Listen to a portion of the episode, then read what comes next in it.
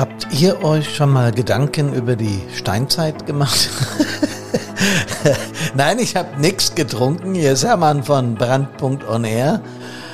Es geht heute um unsere Gesellschaft. Zu viele Schiedsrichter, zu wenig Spieler. Servus, hallo und Gude. Und um das zu verstehen, muss man ein bisschen zurückgehen äh, in unserer, ja, in unserem Menschwerden, in unserem Menschwerden und Menschsein. Podcast Nummer 153. Zu viele Schiedsrichter, zu wenig Spieler. Man kann die Welt oder sich selbst ändern. Das zweite ist wesentlich schwieriger. Ja, ich musste selbst lachen beim Einstieg, denn wenn man sich über die Geschichte unserer Menschheit Gedanken macht, also unserer Gesellschaft, darum geht's ja heute um unsere Gesellschaft, äh, da muss man ziemlich weit zurück, denkt man, ja. Ähm, ich werde gleich drauf kommen, aber auf jeden Fall ist unsere Gesellschaft etwas, wo wir uns alle drin bewegen. Der eine mehr in der Großstadt, der andere mehr auf dem Land. Das ist völlig unterschiedlich, je nach Gusto, also wie es einem gefällt. Oder aber auch je nachdem, wo man sagen wir mal, hineingeboren wird, weil da hast du ja keinen Einfluss drauf. Ne? Klar, soweit. Also die Eltern sucht man sich nicht aus und wo die Eltern leben, das sucht man sich auch nicht aus. Aber unsere Gesellschaft ist rein, wenn man es soziologisch betrachtet, ähm, wie folgt beschrieben. Ich lese das mal vor. Äh, eine Gemeinschaft, die durch unterschiedliche Merkmale zusammengefasste und abgegrenzte Anzahl von Personen hat, die als sozial Handelnde, also als Akteure, miteinander verknüpft leben und direkt oder indirekt sozial interagieren. Aha, da hätte man es doch, ne? Das ist wieder was, wo ich so Panik kriege, wenn ich so psychologische Ratgeber lese und so, was ich ja ab und zu tue, weil ich mich ja weiterbilden muss auf dem Fach, um Feuerwehren mental und emotional zu unterstützen. Aber dieses verquarzte, äh, äh du verstehst es einfach nicht. Ich muss einen Moment drüber nachdenken. Äh, ich habe das studiert, trotzdem muss ich auch darüber nachdenken. Und jetzt sagen wir mal ins, äh, ins Normale übersetzt. Für uns Normalos bedeutet das, dass eine gewisse Anzahl von Menschen irgendwo zusammenlebt, wie es gerade eingangs gesagt hat, und äh, gucken muss, wie sie miteinander klarkommen. Das ist das, was Gesellschaft ausmacht. Und dass die Gesellschaft sich gewandelt hat, ich glaube, das bezweifelt heute kaum noch ein Mensch. Ähm, klar, es gibt es gibt die Menschen, und das kann ich auch nicht leiden, die sagen, früher war alles besser. Ja, ich habe das äh, gerade auch äh, letzten Montag im, im Live-Talk gesagt mit den Absolventen äh, unseres E-Learning-Programms. Wir haben uns, treffen uns ja da regelmäßig im Internet und, und reden miteinander oder ich rede und die Menschen stellen Fragen oder interagieren mit mir. Auf jeden Fall habe ich das da auch erzählt. Äh, was ich da nicht erzählt habe, ist, wie alt eigentlich diese Menschheitsgeschichte ist und wenn man das, sagen wir mal, im Zusammenhang mit unserem Planeten betrachtet, wie alt der ist, einige Milliarden Jahre, so Urknalltheorie und so, ihr wisst schon, äh, dann denkt man, na ja, so alt ist der Mensch noch gar nicht. Also wir hüpfen erst seit 30, 40.000 Jahren so richtig ums Lagerfeuer. Ne? Das ist, finde ich, sehr interessant. Und äh, die, also das nennt man die Altsteinzeit. Und die Mittelsteinzeit die war erst 9600 bis 5500 vor Christus. Habe ich natürlich gegoogelt, Logo. Ne? Aber als ich das gegoogelt habe, ist mir klar geworden, so alt sind wir noch gar nicht. Das heißt, der Zeitraum, in dem wir existieren, ein Mensch hat, sagen wir mal, rund, roundabout 100 Jahre. Wenn man das rückwärts zählt, ja, wie viele Generationen das sind, naja, dann war die Mittelsteinzeit, das Mesolithikum, wie es in der Fachsprache heißt, 90 äh, Generationen her. Das ist gar nicht so viel, finde ich. Ja. Äh, und dann kommt die alte Jungsteinzeit und die mittlere Jungsteinzeit, die nennen das halt so. Und im Jahr 4400 bis 3500 vor Christus, das war die junge Jungsteinzeit, so heißt das, da wurde erst das Rad erfunden. Also sagen wir mal so roundabout 40 Generationen ist das her. Naja, plus die 20, die muss man ja noch draufrechnen. Da habe ich mich jetzt etwas in der, in der Arithmetik, in der Mathematik vertan. Also die 20, die 2000 nach Christus muss man ja, muss man ja draufzählen. Äh, aber trotzdem, das sind dann immer noch erst 70 Generationen als, äh, Quatsch, äh, 60 Generationen, als das Rad erfunden wurde. Das muss ich mir mal vorstellen, ja. Äh, Ur, Ur, Ur, Ur, Ur, Uropa, so ungefähr. Naja, das ging dann so weiter, dann kam die äh, späte Jungsteinzeit und dann gab's äh, die Kupferzeit, äh, da wurde Kupfer das erste Mal verwendet und das ist insgesamt 48 Generationen her. Ja, also wenn man sich das überlegt, das ist gar nicht so heftig. Dann gab's die Bronzezeit, die Eisenzeit, die Antike, die Spätantike und das war dann schon nach Christus jo, Frühmittelalter, Hochmittelalter und Spätmittelalter, ihr wisst schon, König, Knappe, Gotik und sowas, ja. Da gab es große Hungersnöte, die, Pest, schwarze Tod, habe ich alles nachgelesen, so um, um das Jahr 1300 rum. Aber die, äh, es geht auch gar nicht darum, jetzt zu gucken, was ist da genau passiert, sondern es geht darum, einfach zu begreifen, dass unsere Geschichte als Menschen in dieser, auf diesem Planeten gar nicht so alt ist. Also wenn man es ins Verhältnis setzt, dass der Planet zwei Milliarden Jahre alt ist seit dem Urknall, so wie die Wissenschaftler erzählen, dann ist es noch nicht viel. Warum erzähle ich euch das?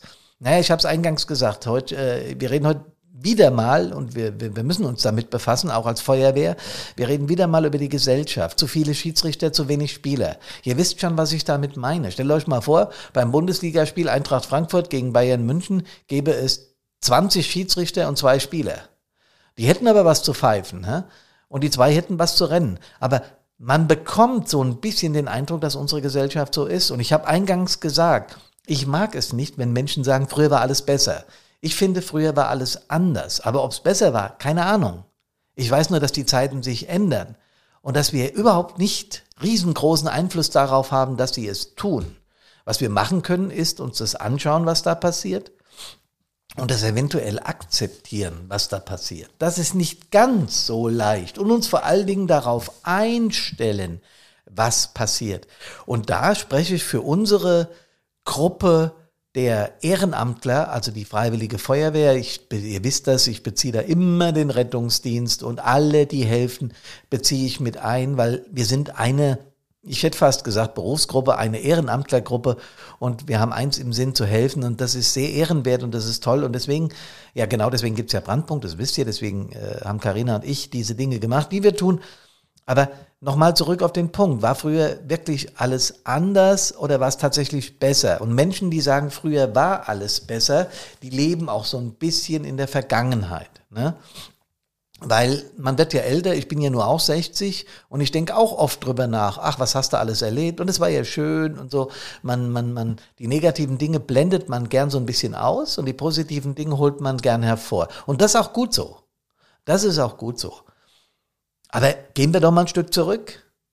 War früher wirklich alles besser. Wir hatten Telefone mit einer Wählscheibe. War das besser?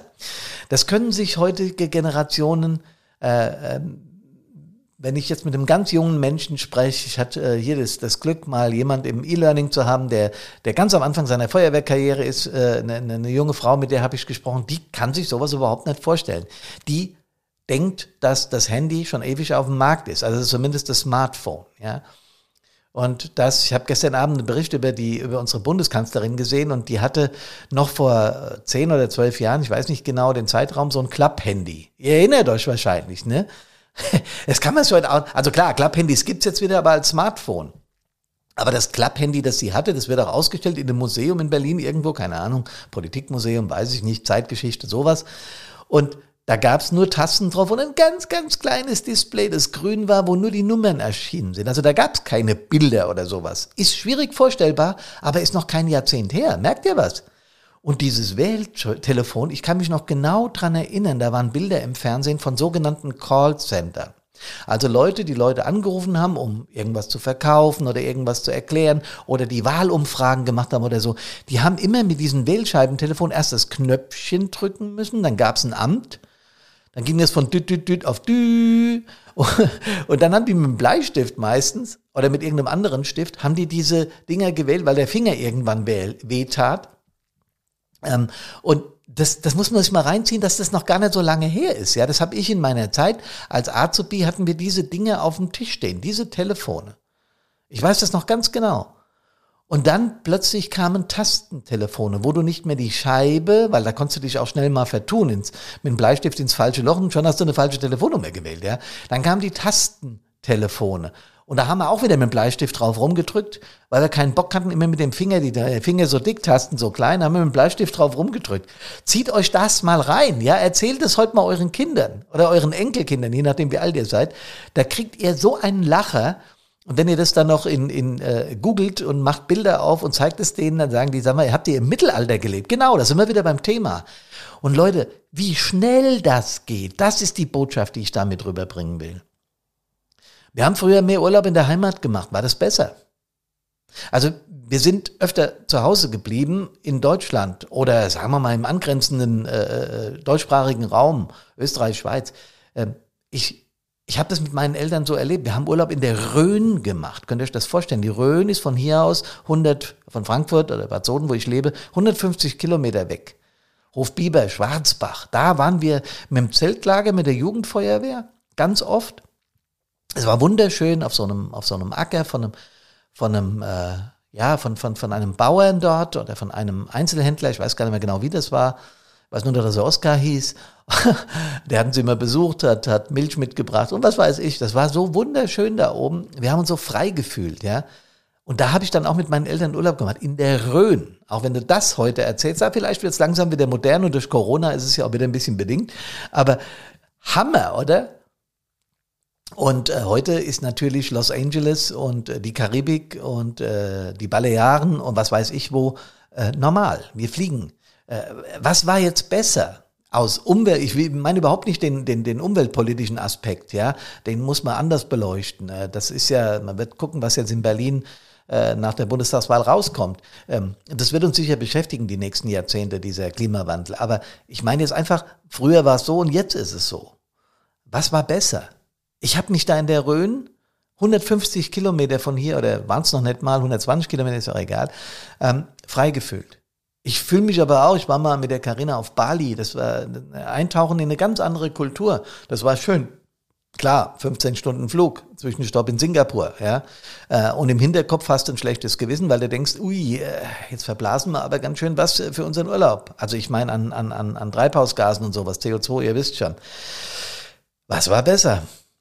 Anders war es früher, anders. Und trotzdem habe ich mich auch frei gefühlt. Ja. Früher nannte man, habe ich im Internet gelesen, das muss ich euch erzählen, früher nannte man Alexa Mama.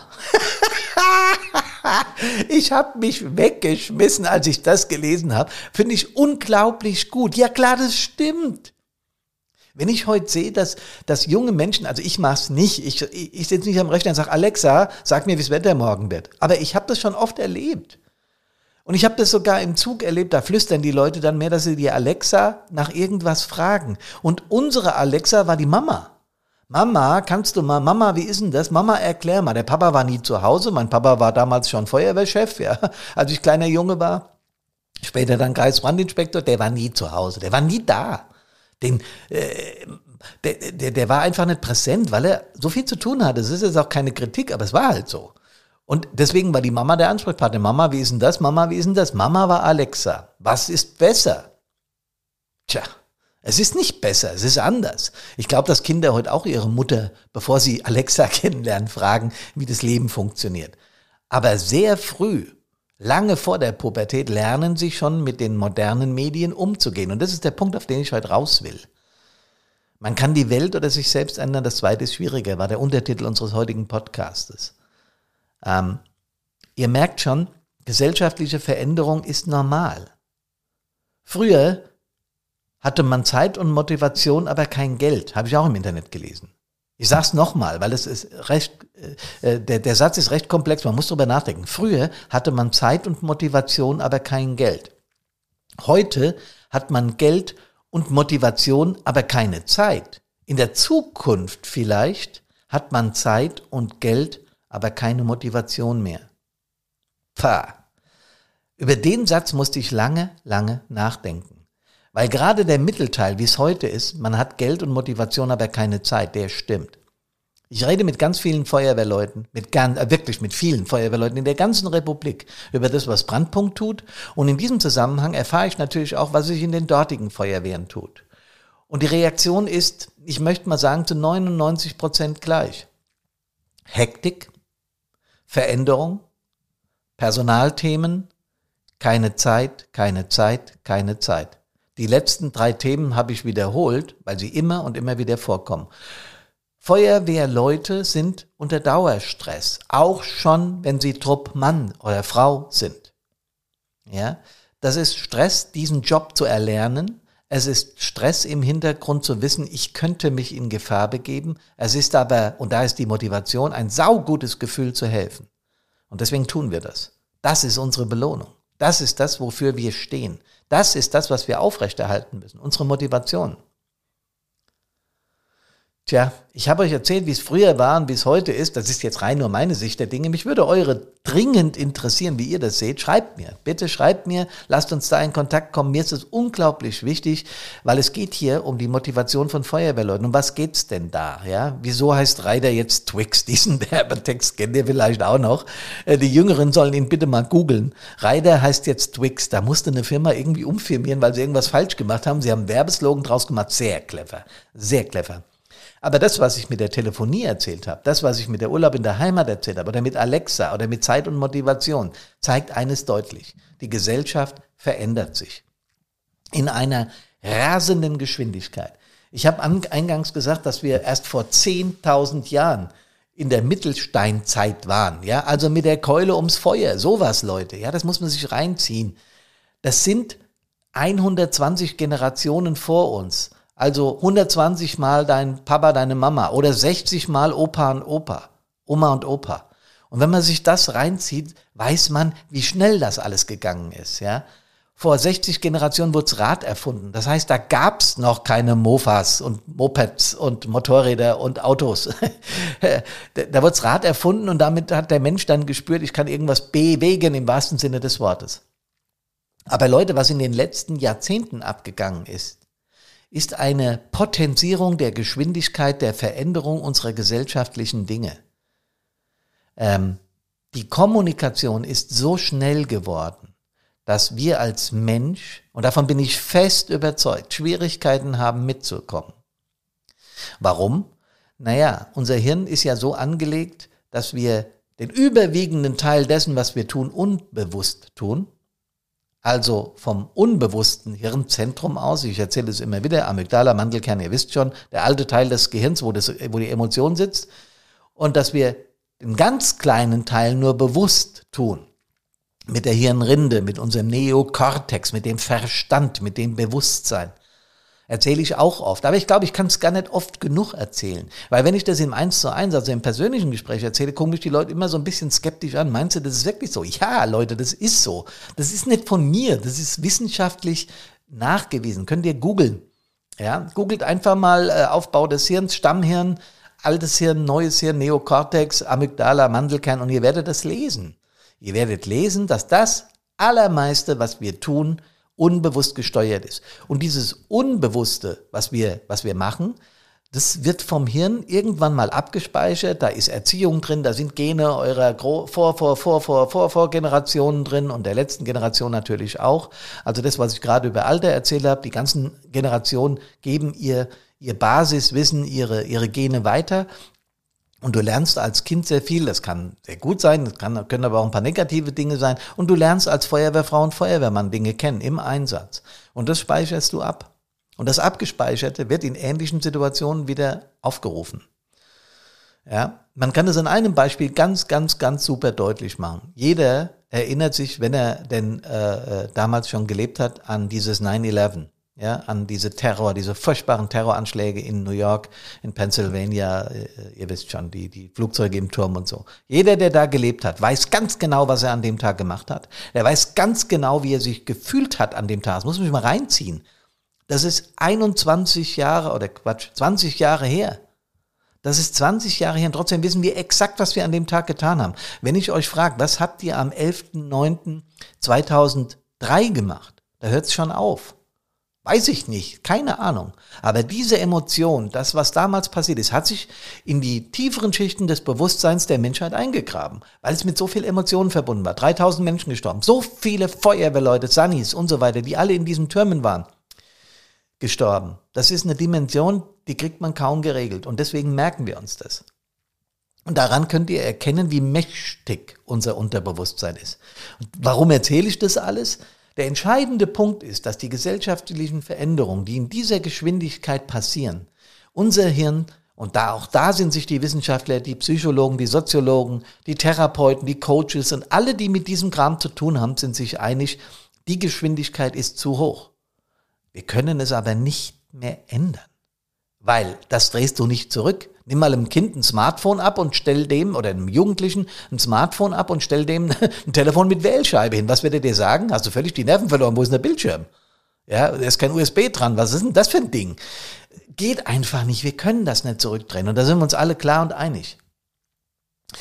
Wenn wir aber in unserem Hirn mit so viel Information überflutet werden, Internet, Facebook, Instagram, Twitter, LinkedIn, äh, TikTok, was weiß ich, Videos, hier, äh, da, zack, Bilder, immer wieder und jeden Tag. Äh, geht in den Zug, setzt euch in der S-Bahn, fahrt in irgendeine Großstadt und schaut euch die Leute an, die im Zug sitzen. Von 100 schauen zwei aus dem Fenster, der Rest schaut aufs Smartphone. Das ist so. Und es lässt sich ja nicht mehr zurückdrehen. Das kann man bedauern, das kann man nicht mögen, kann man alles machen, aber es hilft nichts. Es ist, wie es ist. Und wir ändern es nicht mehr. Und das hat zu einer veränderten Haltung unserer Gesellschaft beigetragen. Die Gesellschaft ist, sagen wir mal, kritischer geworden. Die Gesellschaft ist egoistischer geworden, weil jeder glaubt durch diese sozialen Medien, das, was er da postet oder was er da liest, entspricht der Wahrheit. Und die Wahrheit ist immer ein Betrachtungswinkel, ja, von dir, von deinem Gegenüber, mit dem du gerade sprichst, und nochmal von der Metaebene, also oben drüber.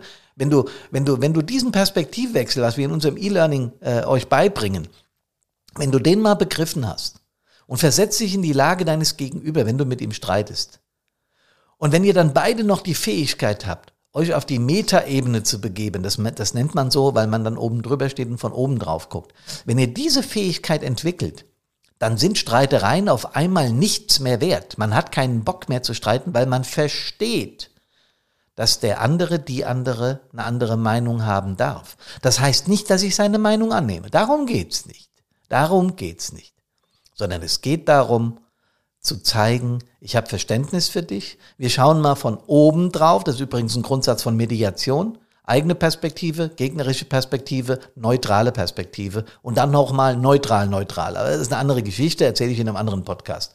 Ja, also Meta-Meta-Ebene. Wenn man das beherrscht, wenn man da gelernt hat, mit umzugehen, dann ist man auf einem sauguten Weg, ein besseres Leben zu haben. Warum? Weil du viel weniger Streit haben wirst, weil du viel weniger Krisen und Konflikte haben wirst, weil du viel weniger äh, aufeinander losgehst.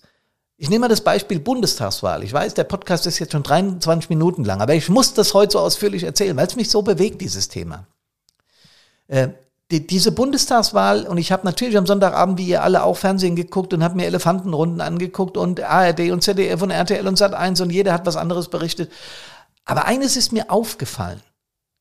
Während die früher noch, gerade jetzt die kleineren Parteien, ich meine da FDP und Grüne, aufeinander losgegangen sind und haben sich bezofft und haben gesagt, ich habe einen Prozentpunkt mehr und du hast einen weniger und ich weiß es besser wie du. Haben die diesmal nicht gemacht.